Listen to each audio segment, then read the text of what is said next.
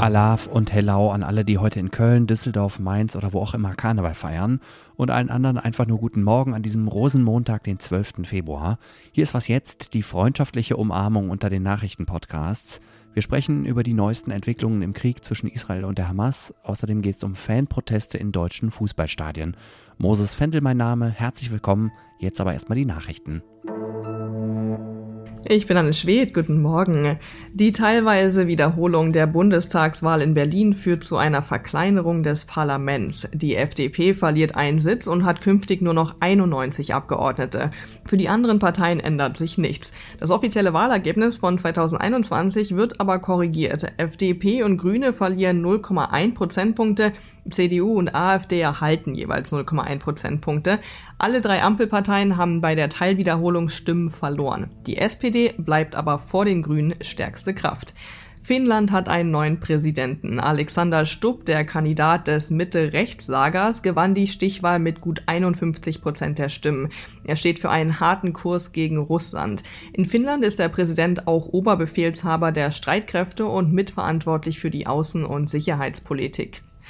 In den USA haben die Kansas City Chiefs um Taylor Swifts Freund Travis Kelsey erneut den Super Bowl gewonnen. Das zweite Mal in Folge und das dritte Mal in fünf Jahren. Das Team riss das Spiel gegen die San Francisco 49ers in den letzten Sekunden der Verlängerung noch rum und gewann mit einem Touchdown. Entstand 22 zu 25. Redaktionsschluss für diesen Podcast ist 5 Uhr. Werbung Diese Woche in der Zeit? Die Bücher des Frühlings. 16 Seiten blühende Fantasie. Von gefährlichen Liebschaften, einer Flucht auf dem Mississippi und magische Erzählkunst. Das Literaturspezial zur Buchmesse in Leipzig. Die Zeit, Deutschlands größte Wochenzeitung. Jetzt am Kiosk oder direkt bestellen unter zeit.de/slash bestellen. Es sind erneut schwere Vorwürfe gegen das Palästinenserhilfswerk UNRWA Israels Armee behauptet, unter dem Hauptquartier der Behörde in Gaza-Stadt einen Tunnel der Terrororganisation Hamas entdeckt zu haben. Gefunden habe das Militär dort Waffen und einen von der Hamas genutzten Serverraum. Hallo nach Tel Aviv zu unserer Israel-Korrespondentin Steffi Henschke. Hallo Moses. Wie glaubwürdig sind diese Vorwürfe und was spricht dafür, dass die Hamas so eine Einrichtung unter dem Hauptquartier einer UN-Behörde betrieben haben könnte? Insgesamt halte ich diese Vorwürfe für sehr plausibel. Wir können das gerade nicht unabhängig überprüfen. Das israelische Militär hatte vor der Veröffentlichung der Vorwürfe verschiedene Journalisten nach Gaza-Stadt zu den von dir erwähnten Tunneln unter dem UNRWA-Hilfswerk geführt, um denen zu zeigen, dass es die dort wirklich gibt. Wie es in einem Bericht der New York Times dazu heißt, habe man sich aber eben nicht frei bewegen können und das nicht unabhängig überprüfen können, ob dieser Serverraum tatsächlich wieder vernetzt sei und äh, wie die Details dazu aussehen. Aber es ist tatsächlich sehr plausibel. Ähm, die UN hat in früheren Berichten selber festgestellt, dass äh, UNRWA-Schulen zum Beispiel von der Hamas für äh, die Lagerung von Waffen missbraucht wurden. Und es ist eben auch Teil der perfiden Strategie der Hamas, sich eben zwischen Zivilisten oder aber vielleicht auch besonders geschützten äh, Einrichtungen aufzuhalten. Und was ist besser geschützt als das Palästinenser-Hilfswerk der UN? Welche Folgen könnte das jetzt haben für diese Behörde, die ja schon länger in der Kritik steht, weil einige ihrer Beschäftigten mutmaßlich beteiligt waren an den Massakern des 7. Oktober? UN und UNRWA erklären, dass sie die Fälle untersuchen. Der Chef von UNRWA hat auch erklärt, äh, ich glaube, neun der zwölf beschuldigten Mitarbeitenden bereits entlassen zu haben. Ein abschließender Bericht soll, glaube ich, im März vorgelegt werden. Der Rechtfertigungsdruck wächst. Gleichzeitig sagt aber auch der UNRWA-Chef, ich glaube, das hat er jetzt im, im Guardian gesagt, dass man mitbedenken solle, dass sich die UNRWA-Mitarbeitenden in Gaza, das sind äh, überwiegend Palästinenserinnen und Palästinenser, in einem Ökosystem, in einem bestimmten befinden und dass zu diesem Ökosystem eben auch die Hamas gehöre. Und das klingt jetzt erstmal nicht danach, als dass man zum Beispiel über die Auflösung oder Neustrukturierung der Organisation nachdenke. Ein anderes wichtiges Thema ist die möglicherweise bevorstehende Bodenoffensive der israelischen Armee auf die Stadt Rafah. Die liegt im Süden des Gazastreifens an der Grenze zu Ägypten und ist die letzte Stadt, die noch von der Terrororganisation Hamas kontrolliert wird. UN-Generalsekretär Antonio Guterres und auch Bundesaußenministerin Annalena Baerbock haben Israel vor einem solchen Angriff gewarnt, weil sie eine noch größere humanitäre Katastrophe als ohnehin schon befürchten. In der Stadt haben nämlich Hunderttausende Palästinenser und Palästinenserinnen Zuflucht gesucht. Steffi, für wie wahrscheinlich hältst du es jetzt, Stand Sonntagnachmittag, dass die israelische Armee Rafah demnächst angreift? Es kommt darauf an, was demnächst ist, aber Ägypten hat am Sonntagnachmittag gemeldet, dass man der Hamas jetzt zwei Wochen Zeit gebe, über den Vorschlag oder über ein Abkommen mit Israel, ein neues Abkommen zur Freilassung der israelischen Geiseln oder auch in einer längeren Waffenruhe nachzudenken und dass man dringend eine Entscheidung brauche. Diese zwei Wochen sind das Zeitfenster. Bis dahin wird es wohl keine größere Offensive auf Rafah geben.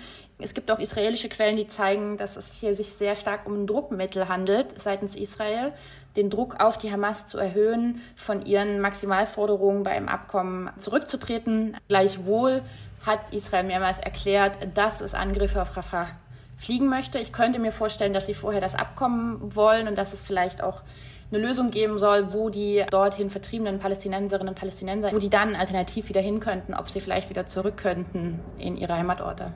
Was davon noch übrig ist. Die sind ja wohl so stark zerstört. Der Gazastreifen wird ja von den Vereinten Nationen als unbewohnbar bezeichnet. Danke dir, Steffi. Ich danke dir. Und sonst so? In meinem Update am Freitag habe ich ja über das chinesische Neujahrsfest und die positive Symbolik gesprochen, die mit dem Sternzeichen des Drachen verbunden ist. Was mir nicht klar war, Neujahr nach dem traditionellen chinesischen Mondkalender wird nicht nur in China, sondern auch in anderen südostasiatischen Ländern gefeiert, zum Beispiel in Vietnam. Darauf hingewiesen hat mich unsere Hörerin Anna aus Berlin, die selber einen vietnamesischen Familienhintergrund hat. In Vietnam heißt es Tet-Fest, an Tet, und ist der wichtigste Feiertag mit quasi zwei Wochen Ausnahmezustand. Geschichtlich ist vielleicht die Tet-Offensive im Vietnamkrieg bekannt, der in Vietnam-Amerika-Krieg genannt wird.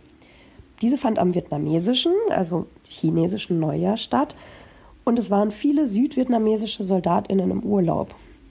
Ähnlich wie die israelischen Soldatinnen letztes Jahr am 7.10. während Simchat Torah. Das mit dem Drachen stimmt auch in Vietnam. Beliebt ist auch das Schwein, weil es für Glück und Reichtum steht. Grüße von einem Schwein mit einer Tigerschwester. Ja, Grüße zurück und nochmal Happy New Year an die vielen Menschen überall auf der Welt, die in diesen Tagen feiern.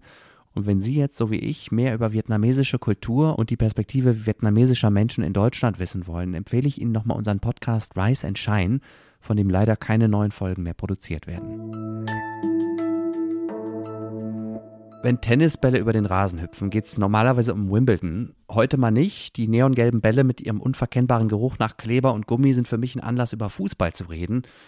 In vielen Stadien der ersten und zweiten Bundesliga haben Fans am Wochenende dafür gesorgt, dass Spiele für längere Zeit unterbrochen wurden. Das Spiel Union Berlin gegen Wolfsburg stand sogar kurz davor, abgebrochen zu werden, weil immer wieder Tennisbälle aufs Spielfeld flogen. In den Fankurven waren außerdem Spruchbänder zu lesen, auf denen zum Beispiel Nein zum Liga-Investor stand oder Verkauft uns nicht für dumm. Der Protest richtet sich gegen die Entscheidung der deutschen Fußballliga, kurz vor Weihnachten sich einem Investor zu öffnen. Olli Fritsch aus unserem Sportressort. Hallo erstmal. Hallo Moses. Erklär mir bitte noch mal kurz, wie genau dieser Investorendeal funktionieren soll. Ja, die DFL will sich für die Zukunft rüsten und sucht einen strategischen Partner. Angedacht ist eine zeitlich begrenzte Minderheitsbeteiligung über 20 Jahre äh, in Höhe von 8 Prozent oder höchstens 8 Prozent. Ich höre, im Spiel ist eine Summe von ungefähr eine Milliarde Euro eines Partners aus dem Private Equity Bereich, der dann aber auch äh, beteiligt wird an künftigen Einnahmen, die dann sprich bis 2045 laufen. Warum sind jetzt die Fans so vehement dagegen? Sie wurden nicht gefragt. Der deutsche Fußball ist stolz auf seine Mitbestimmung. Na, 50 plus 1 ist sein Alleinstellungsmerkmal. Das heißt, die Leute sollen gefragt werden. Das finde ich auch ganz toll. Äh, aber sie wurden nicht gefragt bei dieser so essentiellen Entscheidung. Äh, dazu muss man sagen, selbst manche Vereine, also von den 36 Profivereinen, fühlten sich unterinformiert. Und dagegen rührt sich jetzt Protest. Das zweite sind die inhaltlichen Dinge. Also wir reden über möglicherweise Geld, was aus Saudi-Arabien stammen könnte, zumindest zum Teil.